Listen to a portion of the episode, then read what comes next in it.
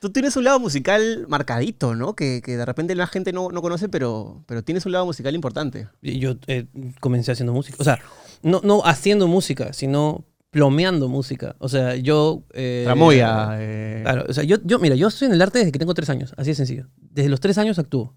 Termina el colegio, pero ya durante el colegio, mi colegio me paga, a mí y a un grupo de gente, cursos de, de producción este, teatral y, y de eventos. Tu colegio. Sí, Qué buen colegio. sí. Es que, mira, la circunstancia es buena, o sea, lo que, la conclusión es buena, la circunstancia es mala. ¿Por qué? Es bien, bien, bien este, controversial, ¿eh? ¿Lo puedo contar? Por favor. Ya, ya, ya.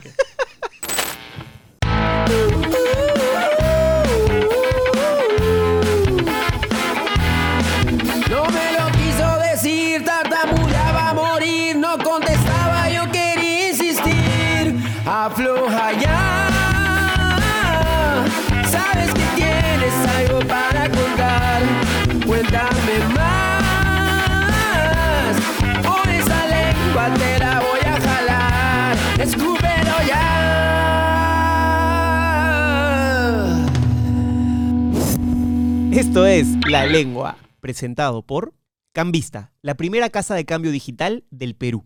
Sucede que en mi colegio había una huevada que era, que era de puta madre. Cuando tú eras chivolo, hacías teatro. ¿Ya? Cuando estás en el teatro, los adultos, los grandes, los de secundaria, ayudaban a los de primaria a hacer sus obras de teatro.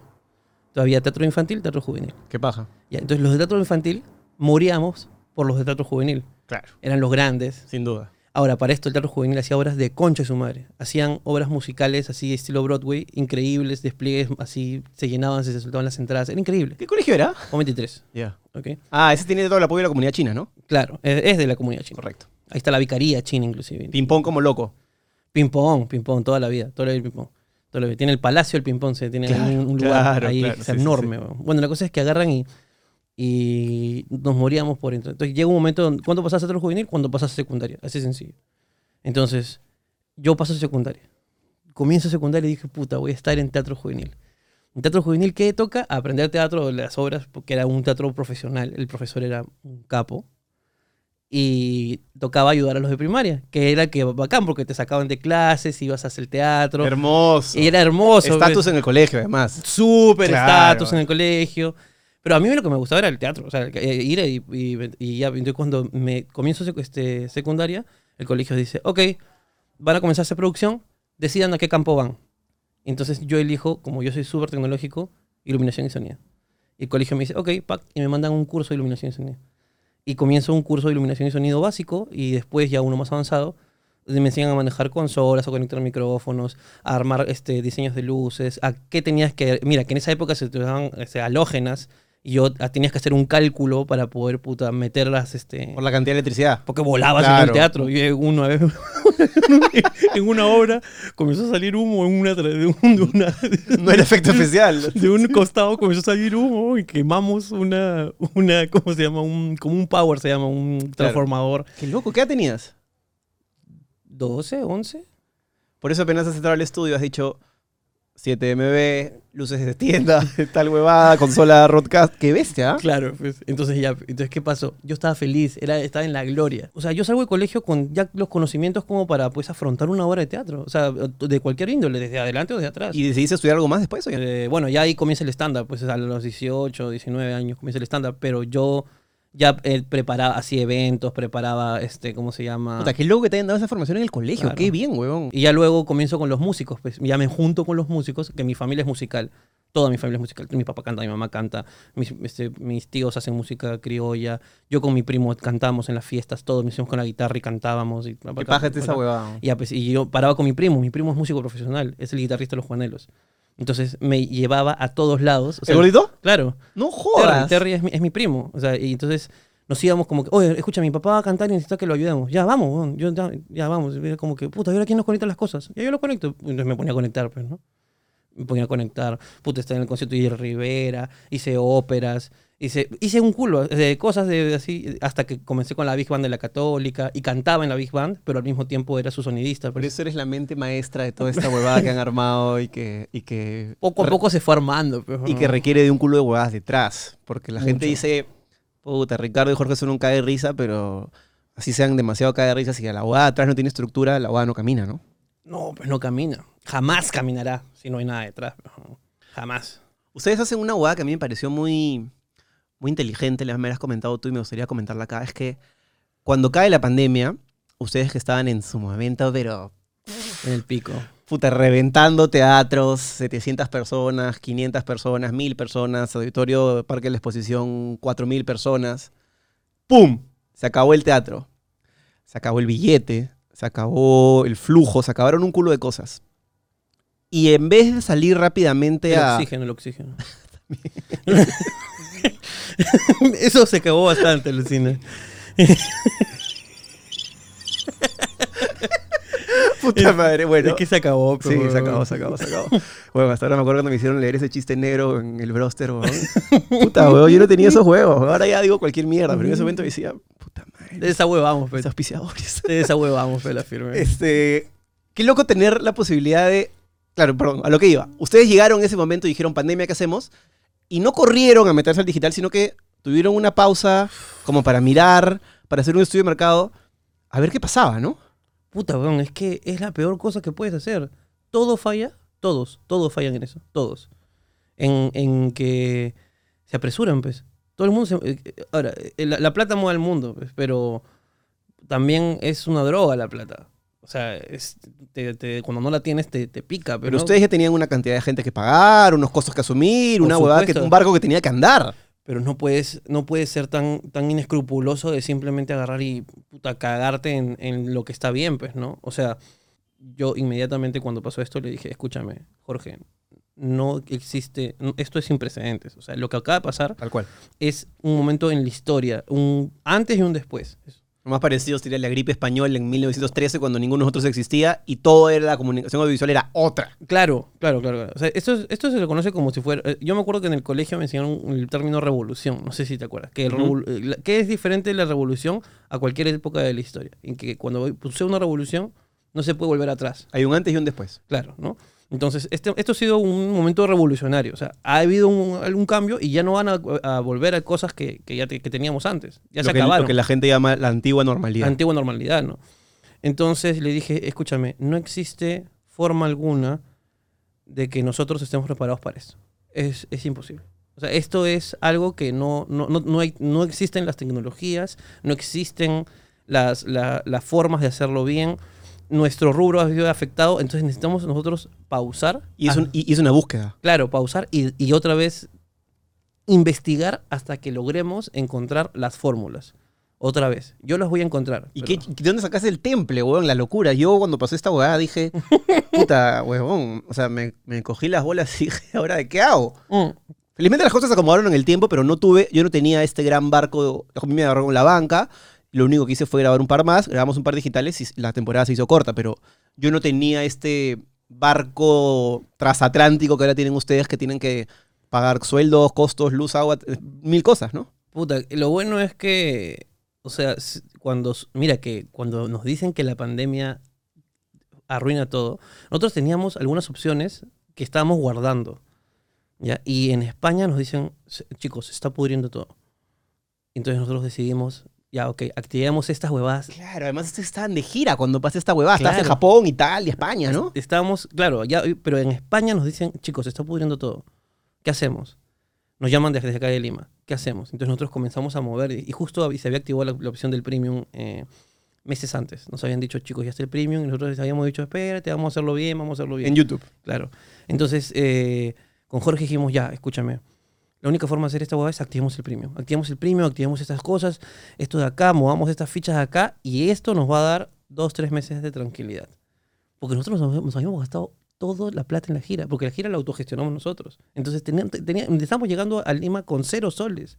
Cero, cero, cero, cero. y con cero posibilidades de generar caja porque los teatros estaban cerrados. Todo cero, cero, cero. Y, te- con, y con un problema porque teníamos vendidos seis shows gigantes llenos. Entonces no sabíamos qué hacer. Y esa plata no se puede coger. Esa plata está ahí congelada porque le pertenece a las personas que han pagado su entrada, ¿no? Nosotros no somos estafadores. Mucha gente dice, esto eso nos han cerrado. ¡No! No, ahí está la plata. Yo no he visto ni un puto sol de esa plata. Eh, y la cosa es que ya, entonces dijimos, vamos a activar este plan, vamos a activar esta abogada. Y eso nos dio como tiempo.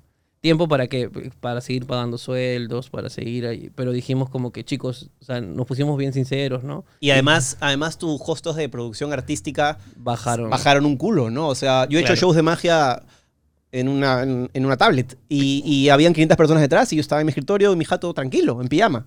Claro, claro, claro. Una locura. Claro, claro, claro, claro. Pero, pero ahí comenzó el problema, pues. Cuando comencé a investigar ya el, el tema, ya hay, hay cómo hacerlo. Puta, weón, ahí comenzó a aparecer los costos, pues. Ahí comenzó a aparecer, por ejemplo, fibra óptica, ¿no? Ahí donde sacamos fibra óptica, este, los switchers digitales, las consolas nuevas, eh, la suscripción del Zoom, comenzaron a aparecer. Pero, puta, me demoré un culo hasta que conseguí ya todas las fórmulas correctas. Y, y- y desde setear, pues, ¿no? Comencé... Yo soy... Es que yo soy loco de tecnología, entonces... Y ahora que la averigüé. huevada ha crecido tanto, o sea, yo digo, usted tiene un feeling casi, casi amateur, ese, ese amor puro por, por el oficio o lo que sea, como un futbolista amateur que quiere jugar fútbol solamente por jugar. Pero ahora que ha sido tan rentable y tan exitosa esta huevada, ¿cómo volver a lo otro? Llevarte los dos, supongo. No lo sabía hasta hace dos semanas que se me ocurrió una nueva idea. Que no te lo voy a decir. Mierda, Qué miedo esa mente maquiavélica, huevón. Este es... Que también tiene mucho que ver con conversar con Jorge, ¿no? O sea, a veces, puta, es que, bueno, desde que Jorge, eh, yo soy así, yo soy un tipo que está de repente sentado y de repente... Claro, claro, ¡Ah! claro. Epifanía se llama esa. Epifanías, claro, ¿no? Tengo así epifanías y digo, claro, entonces, ya, esto es, esta es la solución, esto es. Pero si no lo confronto rápidamente o si no se lo digo a alguien, chau idea. ¿Y Jorge es igual o, o más bien es...? A veces sí, a veces sí, a veces tiene sus epifanías, pero puta, es como que lo primero que hago es escribirle a Jorge, escribirle, o escribirle o decirle, bueno, escúchame, escúchame, escúchame. Eh, A veces ya los chicos también saben, ¿no? Mis, mis chicos, los esclavos, saben, ¿no? Que cuando yo digo algo, apunten. Lo apúntenlo porque en algún momento, yo, así, estoy contigo así, de repente, ¡Pah! este, las tazas deben ser azules. Acuérdate, ¿ya? Y me voy. Y de ahí regreso. ¿Qué te dije? Que las tazas deben ser azules. Ah, ya, les voy a explicar. Y les explico la idea, pues, ¿no? Ya un poquito más, este, mamá será, ¿no? Entonces, hace poco tuve las epifanías de cómo volver, De lo que va a ser el futuro. de lo que va a ser el futuro. Ya las tuve y ya, ya como que organicé porque, puta, cuando comenzó la pandemia, tal cual tuvimos estas conversaciones, dije, Jorge, escúchame, vamos a tener que hacer esto. Pero eso significa que vamos a tener que olvidarnos los shows en vivo. Y puta, Jorge, no, huevón, hay que tener la forma. No. Esto vamos a tener que matarlo para poder conseguir esto. Por un tiempo. Y hay que después pensar en cómo volver. Hace poquísimo lo hemos pensado. Hace muy poco, weón. Hace dos semanas. Pero imagino pensado. que sin entrar en detalles, para no quemarte el kiosco ni, ni salarte la huevada, es que no se deja lo que ya se construyó, ¿no? O sea, te lo llevas al hombro de alguna manera. Claro. O sea, ni O huevón. sea, voy a, claro, voy a, a, a crear un monstruo, pues, ¿no? O sea, o- voy a hacer un, un Frankenstein, pues. ¿En qué momento te diste cuenta que la comedia te podía dar de comer a ti y además generar riqueza al resto? Riqueza entre comillas, pero, pero me refiero posibilidades de sustentación, ¿no? O de sustento, si quieres. Puta, qué buena pregunta. La próxima semana te parece si la no, que no, no me acuerdo. No, pero sí, yo sí me acuerdo. O sea, ¿en qué momento yo me acuerdo de haberme reunido contigo en un café acá en un Starbucks en, en 28 de julio con Corey también? claro. Y tú estabas con tus papeles, tus borradores, yo estaba con mis cartas. La gente estaba soñando, ¿no? Gracias a Dios los tres llegamos a concretar muchas cosas, pero ¿en qué momento dijiste, bueno, estos papeles que tienen mi stand-up, mi huevada resaltada, mi hojita, me dan de comer? Es que el, el. O sea, yo apuesto. No, no, es que lo supe. Apuesto. Cuando dejo la universidad. Lo apuesto, digo. No puedo más con esta mierda. Ya no puedo estudiar más. ¿Comunicaciones? Sí. La odié toda mi vida. ¿En dónde? En la de Lima. Claro, tú también eres de Lima, pues, sí, ¿no? derecho. Derecho. Más odiable todavía. Pues estoy viendo Switch, ¿ya la viste? sí, claro. Qué buena mierda. Buena. Pero, bueno, no, no te quiero cagar, pero hay un momento en que ya se vuelve un poco repetitiva. Pero claro, todo abogado quiere ser Harvey Specter, pues, ¿no? Claro. Estoy bien. Parte de puta. Más pepa mi Qué causa. bestia para regalar Pepa. Y otro bon también. Sí, pero otro es muy. Claro, es muy. Es poco insípido, ¿no? Eh, claro, creo que a los hombres nos gustan los más hombres. Claro. No, es que es más masculino, pero. Es más masculino. Si la voy a cagar y voy a entrar en ese lado oscuro, que sea con este. Que con sea este con gallo, él. Es lo el que yo- gallo del gallinero. claro, ¿no? claro. Es lo que yo digo. Siempre le digo a las mujeres eso. Los hombres somos más exquisitos a la hora de elegir hombres. ¿Quién te parece más churro, Brad Pitt o George Clooney, por ejemplo? Brad Pitt o George Clooney. Sí. George Clooney. Puta. A mí me gusta George Clooney. Por la masculinidad, la virilidad. Claro, es un, es un tipo que es, es muy hombre. Es demasiado hombre, George Clooney. Pero. Brad Pitt es perfecto, weón. O sea, Sí. lo ves al huevón y no tiene errores, weón. Parece que hubiera diseñado por una computadora. En Troya es una pendejada. Yo dije, mierda, mi media tengo que. tengo Claro, que o sea, en secarla, Troya, weón. en Troya te da ganas de ser Patroclo, ¿no? Claro. O sea, dices, oye, oye, si, si, si, Pat- si así era Aquiles, Huevón. de repente Patroclo era yo, pues. ¿no? Claro, Completamente. Qué pues, lindo, weón, que te perjudique ese huevón, ¿no? Qué hermoso. Pero, este, pero creo que, creo que Brad Pitt, o sea, debe ser, o sea, creo que si yo fuera eh, gay y, y Brad Pitt, pues, este, accede, pues, a, a tener relaciones sexuales conmigo, todo, yo lo voy a tener que cuidar al final. Claro. Porque tiene una, una sensibilidad particular. Claro, o sea, yo voy a tener que ser como que al final, como que, ¿qué- ¿quieres que te engría? ¿Quieres que te, ¿quieres que te haga el desayuno? Claro. En cambio, yo creo que si fuera George Clooney quien, quien me, me viola, literalmente. Te va a dejar y se va a ir. No, no, que se va a levantar y le va a decir, este, o sea, yo voy a ser el, el engreído, el que me va a engreír a mí. Si quieres cambiar dólares a soles o soles a dólares, Cambista es la manera más económica y segura de cambiar tu dinero. Bájate la app en tu dispositivo móvil, ingresa el cupón de descuento La Lengua y tenga un tipo de cambio preferencial en todas tus transacciones. Gracias Cambista por estar con La Lengua. Estábamos hablando del emprendimiento digital, el momento en que la abogada cambia, empezamos a, a darnos cuenta que por aquí era, ¿no? Y, y el ejemplo hablando de abogadas es...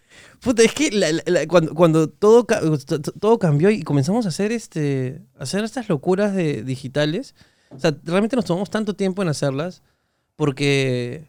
Pero eso es importante, o sea, si tú eres- quieres, quieres hacer algo, no solamente tienes que tener la idea, sino tienes que tener todo el backup listo. Porque, o sea, de verdad, si no hubiéramos tenido, el- digamos, la investigación tecnológica, el, el- el acercamiento, por ejemplo, que uno tiene al, a los conocimientos del Internet, de las plataformas digitales y todo lo demás, esto no se hubiera dado. O sea, esto es, o sea, parece chiste, ¿no? Tú solamente ves el producto final. Tal cual. Pero atrás hay tanto. Ah, ya, ¿y, y cuándo me doy cuenta de, de que me- de que puedo vivir de esto? Hay tantas huevadas que hay que... También me vuelve loco la miniatura de YouTube, el titular que vas a poner, eh, en qué momento vendes este byte, cómo eliges qué cosa va a ir a premium. Es un mundo. Jor- Jorge es muy bueno para eso, por ejemplo. En la, para las miniaturas, para los títulos, es el genio. O sea, él, todo el tema de ventas, que él es un genio de eso, de la negociación, de las ventas. Claro, si Porque- se vendía juguetes sexuales a España Pero pe- por escúchame, teléfono, ¿no? Mucha gente no sabe esto, pero de verdad, o sea, yo soy el que te florea, el que te enamora. Pero Jorge es el que cierra el trato. Eh, Somos un equipo muy bueno para eso. Puta, a veces, una hace poco estábamos en una negociación y nos miramos y dijimos, uy, qué buenos que somos en esta mierda, weón". O sea, no es como policía bueno y malo, sino que más bien es... Tú metes una huevada y yo meto otra. Claro, o sea, él sabe dónde entrar porque y, y yo, por ejemplo, odio hablar de plata. Soy pésimo hablando de plata. Él, él no, él es un sanguinario de la plata. Entonces, La colecciona. eh, puta, la colecciona. Pues. ¿Cuándo me doy cuenta? Esa fue la pregunta. Sí. ¿Cuándo me doy cuenta? Ah, apuesto. Me voy a la universidad. Ya no podía más. Eh, veía mis tareas y pensaba en comedia. Y era como que no puede ser. Ya no puedo más, entonces apuesto. Y, y, y de repente en esa apuesta, en la nada, comencé a darme cuenta que comenzó a generarme. O sea, de la nada, del vacío total. De que un día no tenía nada que hacer en mi cama y de repente me llaman y me dicen, oye, ¿no quieres hacer un taller? Y yo dije, sí. Entonces, puta, me fui por ahí, me fui por ahí. Pero donde realmente comenzó la plata es cuando, cuando comienzo a ganar plata. O sea, en los canales de televisión. Cuando hago televisión, Después de Asumare, sí. Pero después de la Chola Chabuca, que yo estuve en un reality de la Chola Chabuca, porque la Chola nos pide ayuda para hacer un reality. A Perú Punch, o a Fraternidad X, no recuerdo en ese momento cómo se llamaba. Nos pide ayuda para hacer reality. un grupo de comediantes. Good Night Chabuca. Nos dice, chicos, he visto sus videos. Yo la conocía, yo lo conocía a Ernesto. Y nos dice, chicos, he visto sus videos y quiero hacer algo de esta onda, pero no sé cómo hacerlo. Entonces nos- nosotros la asesoramos. Me dijo, ¿y ustedes pueden ser los primeros participantes? Y dijimos, sí, claro. Y ¿Uno que salió en cable, creo? No, salió en Canal 4, Good Night Chabuca.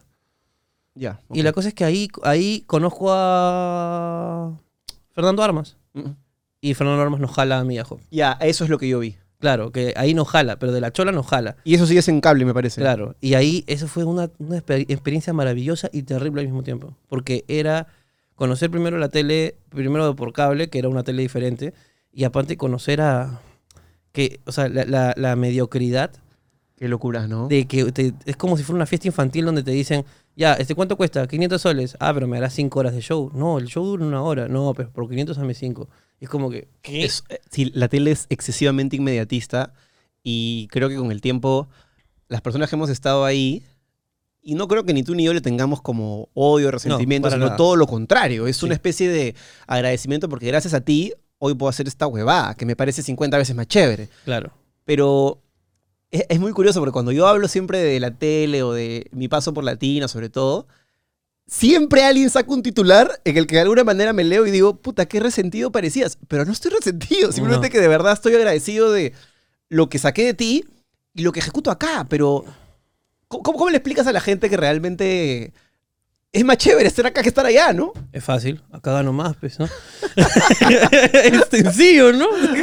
A mí no me creen, güey. a mí, yo siento que hay, un tufillo cada vez que, claro, claro, los titulares además son pues, especialistas en doblarte la huevada, ¿no? El otro día me llamaron a hablarme de, de un caso que había pasado en, Latina, que Yasmín le habían demandado, yo dije, como que querían que yo a Latina, y yo dije, puta, en verdad con Latina todo chévere, pero te sacaron cuando te operaban. Sí, pues esa tía me sacó cuando me operaban, pero pasó hace cuatro años, yo no tengo nada contra el canal ni contra la tía. ¿Volverías? Puta, sí volvería, pero es bien difícil que me ofrezcan el sueldo que voy a pedir para mi libertad total y el programa que quisiera. Entonces, bajo esas condiciones probablemente no, pero no hay como un resentimiento, pero siempre te lo terminan arreglando como si lo hubiera, ¿no? No, es fácil. Eso es para todas las personas que están mirando esto es fácil. El trabajo se puede medir entre esfuerzo, tiempo y remuneración, pues, ¿no? Sencillo. Correcto. Ya, pues. La televisión te pide mucho esfuerzo, mucho tiempo y te da poca remuneración. Con la, con la, con el cartel de te doy pantalla. claro, te ofrecen, claro, pantalla, te ofrecen la, la fama. La fama es justamente la, el- la promesa de la tele. Y en verdad, o sea, por ejemplo, en mi caso, no sé si en el tuyo también, pero yo sí exprimí la fama, la, me- la cosa está pública, pero la tuve siempre clara de que esto no era solamente hacer eventos y ser imagen de marca, sino intentar construir algo con eso, que puede fracasar o no. No, no se sabe. Pero hay que meterle, hay que hacerlo. Yo, cero fama. Cero. No coleccioné fama en, en televisión. Pero Cero. en Asumare sí. Diría que un poco, pero no mucho. La verdad es que después, mira, es fácil. Eh, Después de Asumare, hacía shows que no se llenaban. Después de la tele hacía shows que no se llenaban. Ah, sí. Claro, así, así es sencillo. No, la gente no me iba a ver porque yo era quien estaba en esas películas o en esos lugares. Puta, en la televisión. Es más, yo decía, cuando hicimos un, un show nos dimos cuenta, ah, la gente que viene a ver los shows no es la gente que ve tele. Es la gente que ha visto un viral de tu stand-up o un videito por ahí. Exactamente. ¿Cuál- ¿Qué es lo que yo gané? Gané un sueldo.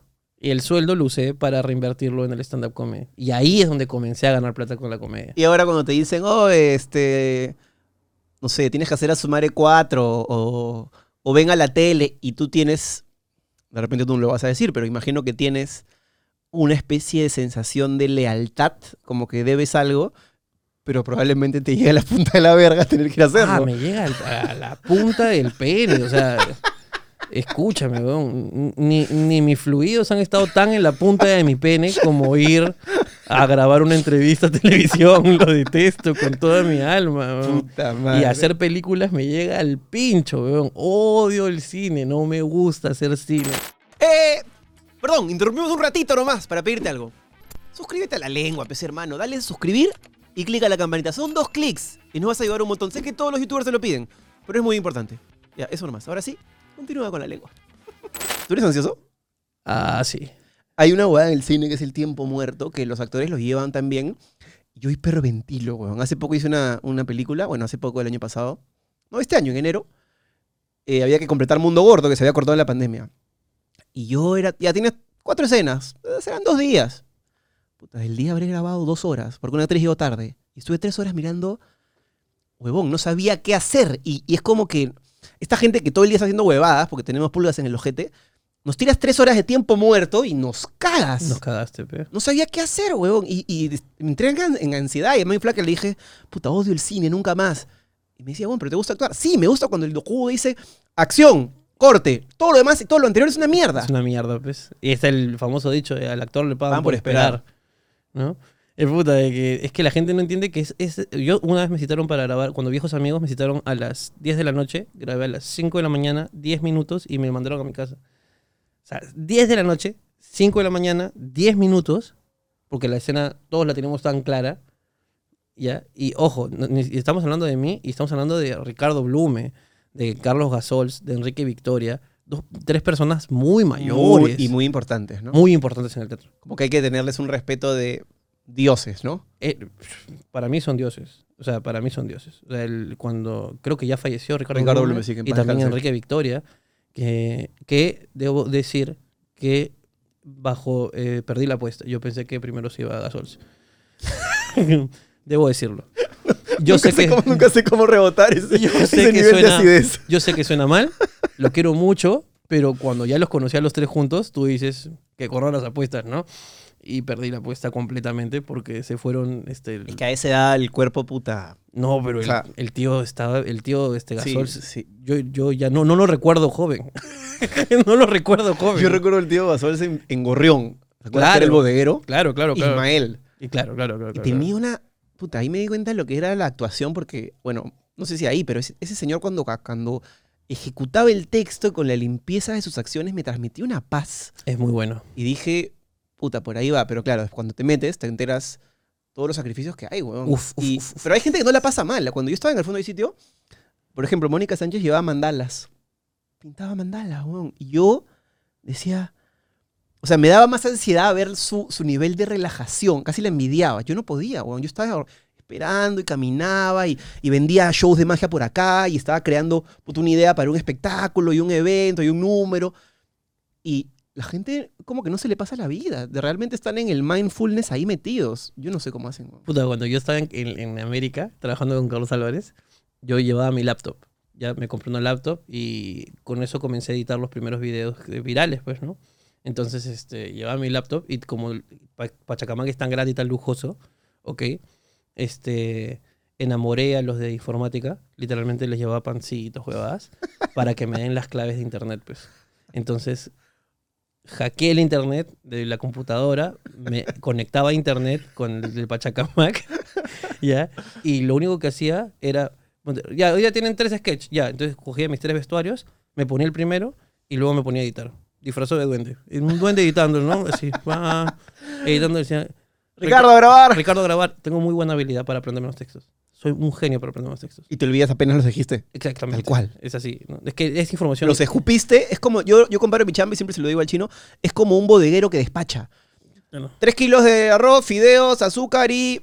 ¿Qué más? Este, ay, ay, su, su gaseosa, listo, llévese. Me olvidé lo que hice, pero en el momento lo despaché. Claro, lo despachaste. Es, Ejecutar. es automático, ejecuta. Entonces, pa, pa, pa, eran dos, tres textos que decía porque Carlos era el que se lleva toda la carga. Entonces, simplemente uno nosotros nos apoyábamos nomás, ¿no? Era como un apoyo para. Carlos. Entonces, ya, pum, pum, pum, pum, pum, pum. Ricardo, actuar. ¡Oh! ¡Oye, cálmate, oye! Corte, listo. Y seguía editando. Me ponía metro vestuario. Ya está. Ahora veías Papá Noel editando. y así estaba. Qué hermoso. Y, y esa era mi vida. En, ¿Y el en- resto qué hacía?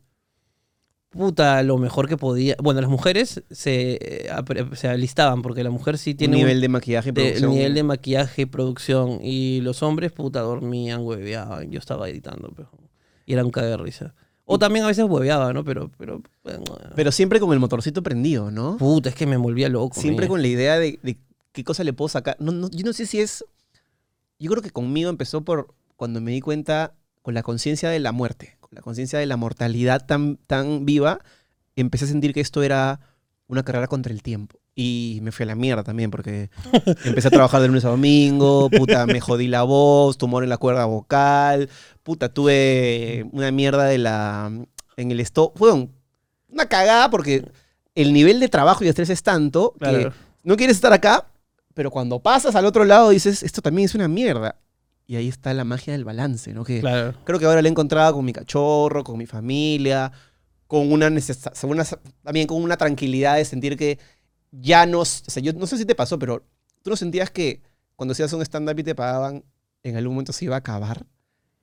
Escúchame, todo el tiempo siento que se va a acabar. Yo siento que se va a acabar todo el tiempo. Hasta ahora. Hasta ahora siento que se va a acabar. Yo, yo todo el tiempo, todo el tiempo siento que se va a acabar. Eso es lo que a mí me gusta, de hecho, para poder crear nuevas cosas. Pues. La adrenalina, el miedo. El miedo, el miedo, es que el, el- el miedo está completamente infravalorado. El miedo es, acepten su miedo. Y es motor. uf, uf, uf, gasolina rico. pura. eh. Es rico. O sea, cuando se acababa un, un show, ya le había sacado el jugo al show, lo había hecho 7000 veces y decía, listo, no puedo seguir más con este show. Cuando ya iba a un show y me daba cuenta, ah, mira, 10 de las 100 personas sabían los chistes que, iba que estaba contando. Ok, se está acabando esto. ¿qué hago? Y ahí y aparece el nuevo show. Y que es como que, ok. Y así apareció hablando huevadas. Del miedo también, pues, ¿no? Del miedo de que esto se está acabando. La huevada es que el miedo no te paralice, sino que ejecutes con miedo. Claro. Es que si llegas a pánico, el pánico paraliza. El miedo, el miedo es controlable, ¿no? El miedo, Claro. es, el miedo es canalizable. Es que el miedo es, sobre todo para el ansioso, es la imaginación de lo que puede pasar, sobre todo para el ansioso, la ansiedad. Pero la, el pánico es ya la amenaza de que la cosa ya pasó y no te la puedes inventar en tu cabeza si es que no es, si no es real, si no la estás viendo, Claro, si no está pasando. exactamente. O sea, tú no tienes que apre- aprender a canalizar su miedo. Siempre se lo digo a todo el mundo. O sea, canaliza, canaliza tu miedo. Aprovecha ese miedo y haz algo. Haz algo, pues que te, que te ponga otra vez en un lugar de, de ventaja. Si estás disfrutando de esta conversa y quieres ver más, únete a la comunidad premium de la lengua, donde podrás ver contenido exclusivo sin censura y sobre todo cosas que no podemos poner acá. ¡Seguimos!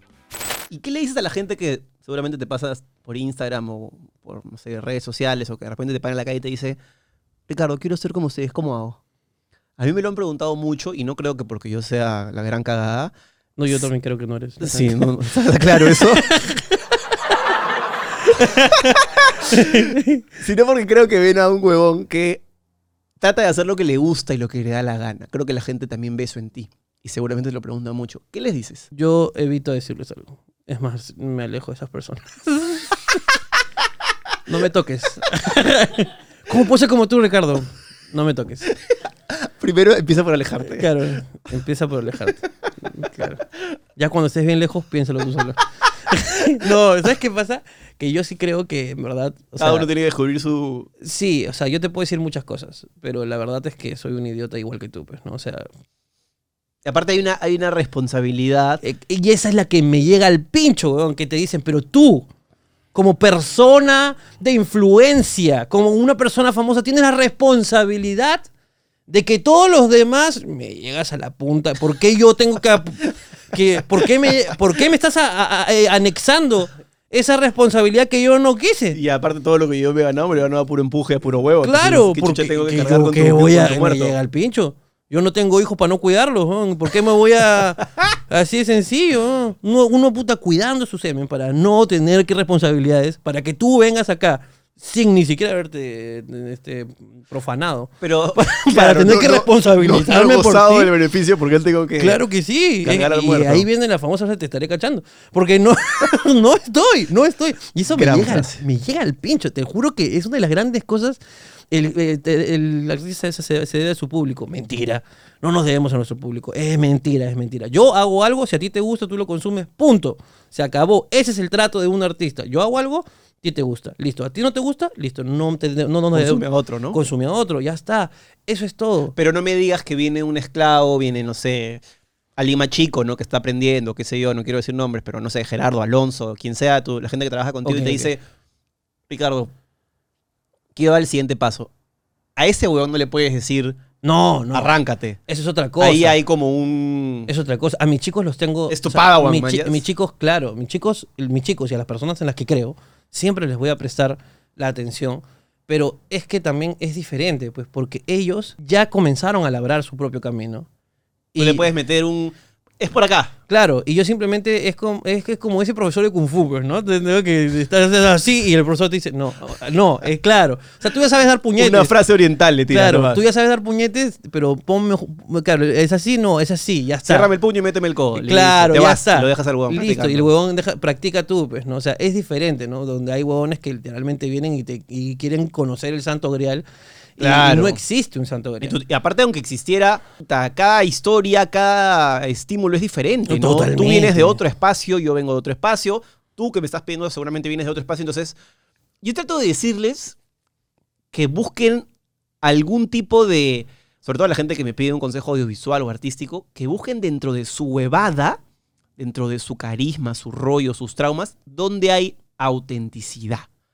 Y que por ahí metan unas bombitas, a ver qué pasa. Pero, porque, pero eso es un tema personal mío. A mí no hay nada que me reviente más que ver a alguien que está siendo excesivamente falso. O sea, yo entiendo que nosotros Claro. en una cámara podemos por momentos mostrarnos de tal manera, que hay aristas. Yo cuando hacía polizontes, evidentemente, yo no era pues un enfermo que se quería levantar a todas las mujeres, pero ese era mi personaje. Claro. Yo creo que era entendible que era un personaje, pero Cuando yo veo a un conductor de televisión, sobre todo, que está fingiendo, que está siendo disforzado, que está... Puta, me exaspera, bro. Pero me ya se fue a México, ya se fue a México a vivir.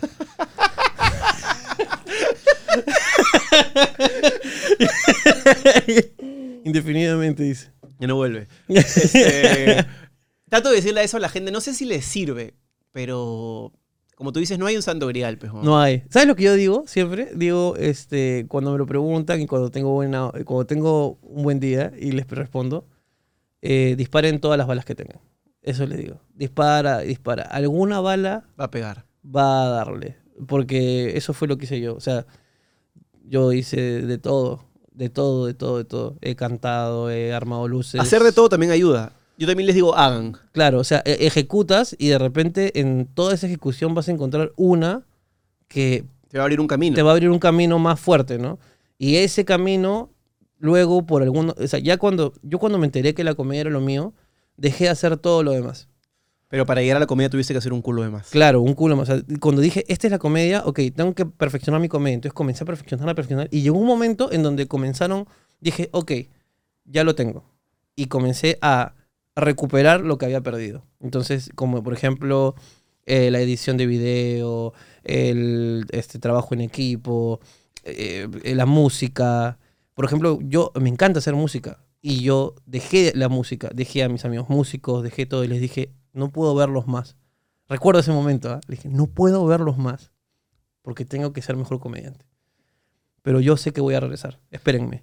Y, y, y pasó. Y llegó un momento en donde comencé a hacer show con la guitarra y dije, llegó el momento. Y prum, recuperé la música. Es como el, dijo, el discurso que se metió Steve Jobs en la Universidad de Stanford, ¿lo viste? Mm. Que hablaba de conectar los puntos. Puta, búsquenlo en YouTube si pueden. Connect the dots. Y el tipo hablaba que una vez estuvo en una clase de. Puta, en un taller de caligrafía y de infografía, y tipografía, perdón, de, de letras. A pesar de que no tenía nada que ver con su carrera, pero terminó ahí. Y que esa fue la idea para el día de mañana poder hacer todo el material de texto y de caligrafía y de escritura de Apple. Claro. Puta. Entonces, y el huevón te lo contaba, claro, el te contaba como tres historias, aparte creo que ya tenía el tema del cáncer, entonces era como que estabas exprimiendo el último mensaje de este gran visionario, gran genio, y efectivamente lo podemos ejecutar en cualquier guay, es un poco lo que, te- lo que me dices tú, o sea, haz, haz, haz, en algún momento esa guada que piensas no me va a servir para ni mierda, te va a servir o te va a abrir un camino, ¿no? Claro, por ejemplo, yo una de las cosas más chéveres que he hecho es sido paramédico durante muchos años. Sí, lo he visto. Y cuando fui paramédico aprendí lo que es una emergencia, lo que es un momento de crisis, lo que es, por ejemplo, el criterio. ¿Qué haces primero, qué haces después? ¿no? Cosas que ahora uso. En otros aspectos de tu vida seguramente no, también. En, en Hablando Huevadas, eh, o sea, las crisis son frecuentes. Y puta, nosotros, y es como que ya sé, o sea, tengo, ya sé cómo, porque mi criterio me dice que tengo que ir por acá, que tengo que ir por allá. Y siempre se lo digo a los chicos, ¿no? Yo aprendí aquí el criterio, el criterio, cómo uno tiene que actuar, ¿no? Se ha caído algo, ¿qué haces primero? Tienes que tomar decisiones, ¿no? Entonces, ¿qué salvas? ¿Qué no salvas? ¿no? Entonces, eso, por ejemplo, ahora, ahora es valioso para mí. Pero tú dices, ¿cómo vas a usar esa hueá? Eres paramédico con comedia, no tiene nada que ver. Puta, lo, lo mezclé, pues. De alguna forma lo, lo tengo. Lo tengo ahí y es parte de- del éxito, de hecho. Si hubiera un incendio en la casa de Hablando Huevadas, en la corporación, y tienes que salvar a uno, ¿a quién salvas? A Jorge, el que me da plata, pues, ¿no? no, hay, no hay mucho que pensar. Vamos. No sé por qué pensé que ibas a tener un espíritu puta dadivoso y de repente a este que está empezando, o a este que hace el audio, o a este No, no, no, no, para nada. al gordo Luna, hermoso, lindo. Oye, fui a jugar una pichanga con ellos, qué terribles son, huevón. Pensé que eran más, más... No, no. Son lamentables, Son lamentables. Lalo, puta, por ahí, Alonso. Jorge es lamentable. Puta, el chino Pinto se fracturó el brazo, hermano. Se le fracturó. A, no sabía que se había Fui- fracturado. fuimos a, a luchar una pelota y yo fui suavecito porque lo ves al chino Pinto y dice, cuando ves a un huevón que está jugando fútbol con zapatillas, puta, Converse, Claro. sabes que no vas a llegar a ningún lado, ¿no? Entonces, hubo una bola dividida y yo fui, puta, muy suave y le moví la bola y se fue de cara Ya. con lentes. Yo me preocupaban los lentes. Y se paró, siguió, pero como que desvalorido. Lo vi al día siguiente acá en la esquina, porque vi- vive por acá. Yeso, huevón, fracturado. Está con yeso el chino Fracturado un mes. Que cagué de risa. Puta, don. ¿Tú por qué no vas a jugar fútbol? Porque no me gusta. es sencillo, es sencillo. No quieres fracturarte el brazo, además. No, simplemente no me gusta. Que no, no, no me gusta. No me, no, me, no me llama la atención el fútbol para nada. El deporte en sí. A los deportes sí me gustan. Pero Hay algunos que me gustan. De hecho, la paso muy bien con las Olimpiadas. Porque es, es, eh, me parece mucho más compleja que el, que el fútbol en sí. ¿Y, algunos ¿Y deportes. practicas algún deporte? No, ahorita no. Ahorita no. ¿Has hecho? Sí, hacía básquet. El me encanta el básquet. Me encanta el básquet. El básquet es fabuloso para mí. Pero, me, pero en los deportes, huevón, yo soy de esos huevones que tú te sientas a ver la, la Olimpiada y de repente dices, "Mm, no fue el ángulo correcto en el, en, en el clavado. Sí, pues. Ah, Es metes un comentario súper técnico de una huevada que de repente nadie... Claro, o sea, no, no me gusta eso. Y de repente estás así y de repente dices, uy, no. Rebotó su pie hacia el traspié. Un traspié en gimnasia rítmica es terrible. Yo, a mí me encanta. Yo así, puta, voy. El box, por ejemplo, me encanta el box. Increíble. El El, box. box es un deporte, puta, que yo amo. Yo una vez me metí a boxear porque Ya. quería escribir una novela. Yo he escrito una novela Tú sobre escribiste, boxeo, claro, tienes un libro. Carne de Presidio, que está en el plan lector. Eh, y me metí a boxear para entender qué es que te noqueen. Y yo pensaba que cuando tú boxeabas solo te podían noquear de un puñete en la cabeza. Entonces, No. era raro, pero yo quería que me noqueen. Y mientras estaba peleando con mi, con mi instructor, yo le pegaba más fuerte para que este en algún momento me noquee, pero no quieres que te noqueen, pues tu cuerpo emite una alerta. Entonces, Claro. yo estaba con las manos muy arriba, la guardia muy cubierta, siempre cuidando la cabeza. Y en eso este huevón me mete un gancho al hígado. Chao. Doblado, o sea, doblado literal y al piso. Noqueado. Noqueado, fue. Y esa sensación fue. O sea, tienes que vivirla para poder describirla en un libro. Y sentí como un aprendizaje y fue una mezcla porque me dolía como la concha su madre el, el estar noqueado en el piso, pero a la vez decía, ya tengo la autoridad moral. Es una estupidez de repente, ¿no? Para escribirla en un libro, porque tal vez puedes, con mayor talento e imaginación, recrearlo sin sentirlo.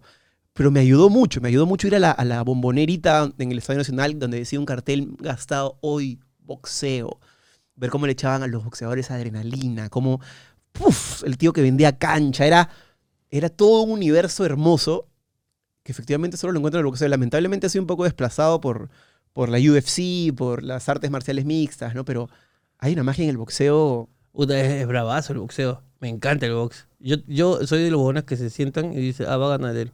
Antes de comenzar la pelea. Pero, por ejemplo, ¿recuerdas cuál fue la última gran pelea que viste de box? Ah, no. Yo, yo terminé viendo el espectáculo este de Mayweather con Logan Paul. Ya. Que no es una gran pelea de boxeo, es una exhibición de un youtuber con un huevón hiper retirado millonario que está haciendo negocios con el youtuber. Y el youtuber, o sea, cada uno se vale el otro para generar más dinero y, Y más show. Bien, bien. Y válido. Pero no es una pelea, pues, puta, de Eh, boxeo, ¿no? La última pelea que, que vi fue de casualidad. en un- no lo veo, o sea, no, no lo sigo, pero fueron de do- dos chicas, una brasileña contra una creo que australiana en la UFC femenina. Bueno, ni, ni siquiera sé lo que estoy diciendo. ¿ah? Que estaba comiendo con mi novia alitas y de repente volteo y digo, ah, mira. Y, y, y fallé con, con, con, el, con, con mi predicción. Me fuiste una y... Claro, porque la- pensé que iba a ganar la blancona, porque tenía los brazos mucho más largos y le estaba sacando la mugre a la, a la brasileña, pero le sacaba la mugre, o sea, tenía el brazo muy largo y la, era muy chiquita, pues. Entonces, normalmente en el box, El brazo alcance, largo, el claro. alcance es muy, es muy útil, pues, Porque ¿no? ya veas, ya veas, lo tienes loco Lo tienes loco y uno se puede acercar. Y pues, de ¿no? pronto, ¡pum! Chao. Claro, chao. Este, pero la brasileña, mm, Dios mío, esa mujer, qué, qué aguante tuvo para agarrarle, aguantarle todos los golpes, ¿no? Y en un momento, bueno, y esa es la magia también de, de ese tipo de peleas, que la, la levantó y literalmente la tiró contra el suelo y le volteó el cuello, knockout. Se la llevó. Hermoso. Pues fue como que, ¡Oh! no puede ser, weón. Y después, o sea, y después fueron tan femeninas. Eso me, me llevó el pincho. Anda, se acabó. Sí, y- terminó. Bueno, la buena puta celebró. ¡Ah! ¡Ah! ¡Ah! Luego se levantó la otra, se recuperó y fue como que, amiga, qué lindo, gracias. Qué... Buena pelea, amiga, qué lindo. Oye, me sacaste la mierda, pero puta, felicidades. Te rompieron la convención a la mala. Y era como que, estas buenas se acaban de me echar, en serio. Puta, no, no debió pasar así. Es el espíritu deportivo. Es el espíritu deportivo femenino. Curioso. Fue curioso, ¿eh? Una cosa que me olvidé comentar que la mencionaste hace que tú no le debías nada a la gente. ¿Qué te, qué te pasa cuando la gente que, a la que tú consideras que no le debes nada, en eso estoy de acuerdo, sobre todo cuando uno- cada uno construyó su, su propio kiosco, te dice tienes que manifestarte políticamente. Me llegas a la punta de la verga también. No me importa. Es, es... Escúchame, yo, yo creo. eh, Dicen, ¿no? El, el que tiene la, el que tiene mucha atención tiene una responsabilidad. Spider-Man. Eh, sí, no. Grandes poderes vienen grandes responsabilidades. No, no, no. Eso es ficción. Eso Frase es, del tío Ben. Eso es ficción. El tío Ben murió. en el primer capítulo. ¿Por qué le creen? No dejó ni mierda, claro. ¿Qué- dejó un trauma al pobre dejó Peter. un trauma a un chivolo que puta, ahora eh, irresponsablemente hace parkour por toda la ciudad, ¿no? O sea, no me jodan, no me rompan los huevos. Yo creo que el, eh, yo no tengo ninguna... O sea, y creo que, eh, eh, siempre lo he dicho, si tú tienes, si tú, ser humano de a pie, basas tu, tu, tu criterio en una persona como yo, debes de- eva- evaluar tu maldita vida. Porque yo soy un idiota. O sea, soy tan idiota como tú. Yo no soy un especialista en nada. Yo, por ejemplo, si tú me preguntas, Keiko Castillo, primero que no te voy a responder. Y si estamos en la intimidad, de repente te voy a responder y lo que te voy a decir quizás está completamente mal. Y tengo derecho a que esté mal porque soy un ignorante. Es como cuando le piden a los futbolistas que tengan una opinión sesuda y puta, casi científica sobre una hueá que de repente estos jóvenes no están preparados porque están preparados para especializarse en patear una pelota bien y meter un buen centro, Y ¿no? que bien, o sea, escúchame, patear una pelota, patear una pelota es un arte muy Y difícil. requiere, y por eso no son todos los futbolistas que son millonarios y Claro, bla. o sea, o sea, el huevón de- o sea, Cristiano Ronaldo, debe, debe- o sea, Pelé. Pelé era un genio de la pelota. El huevón sabe, o sea, el huevón conocía la pelota al mango. Tanto así que de repente ya ni siquiera te podía decir lo que estaba haciendo. Simplemente podía hacerlo. Era tan instintivo que el huevón Claro, pero- probablemente no lo procesaba, sino que lo ejecutaba. claro, que tendría que él mismo decodificar su, su propio cerebro. de y a veces- construir una huevada. Claro, que es, es, es automática para él. Mira la sarta de idioteces que dijo durante toda su carrera. La sarta de idioteces. Era un imbécil. Pelé era un imbécil, un baboso. ¿Cómo vas a confiar tu propia opinión en un baboso? es ridículo. Entonces, si tú quieres que hablar de comedia o de algo que yo sí sé, que, que de verdad yo creo que lo único que sé es comedia. Creo que eh, de verdad lo único que quizás te puedo decir algo real, Aparte, eres un estudioso de la comedia. yo estudio la comedia. Correcto. Entonces, yo quizás te puedo decir algo sobre eso. Y tengo mi propio punto de vista que también es discutible y debatible. Exacto. ¿Ok? Porque, porque romperla o estar enfermo en algo no te hace un experto en algo, te hace tener una opinión muy clara de algo. Claro, claro. Pero es discutible también. Es discutible, por supuesto, ¿no? O sea, claro, es discutible. Entonces, si quieres hablar sobre eso y quieres que me pronuncie sobre eso, me voy a pronunciar porque creo que yo tengo, pues, un, un poco de autoridad sobre ese tema. Y está mal dicho, pero bueno, para que entiendas. Pero si me vas a preguntar sobre algo, como por ejemplo, no sé, ¿qué opinas sobre que el dólar está bajando? Soy un imbécil.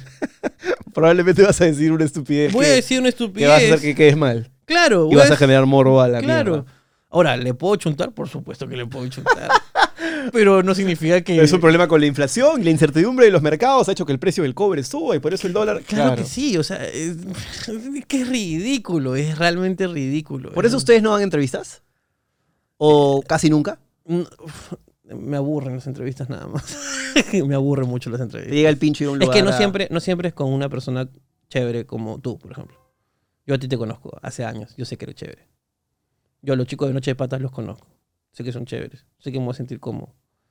Si te ha gustado esta conversación y quieres ver más, únete a la comunidad premium de la lengua haciendo clic en el botón unirse o en el link que aparece en la descripción. Ahí ponemos todo lo que no podemos poner aquí sin censura. Así que ahí nos vemos.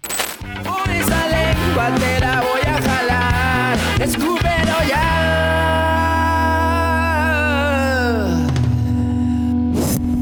Esto es La Lengua, presentado por Cambista, la primera casa de cambio digital del Perú.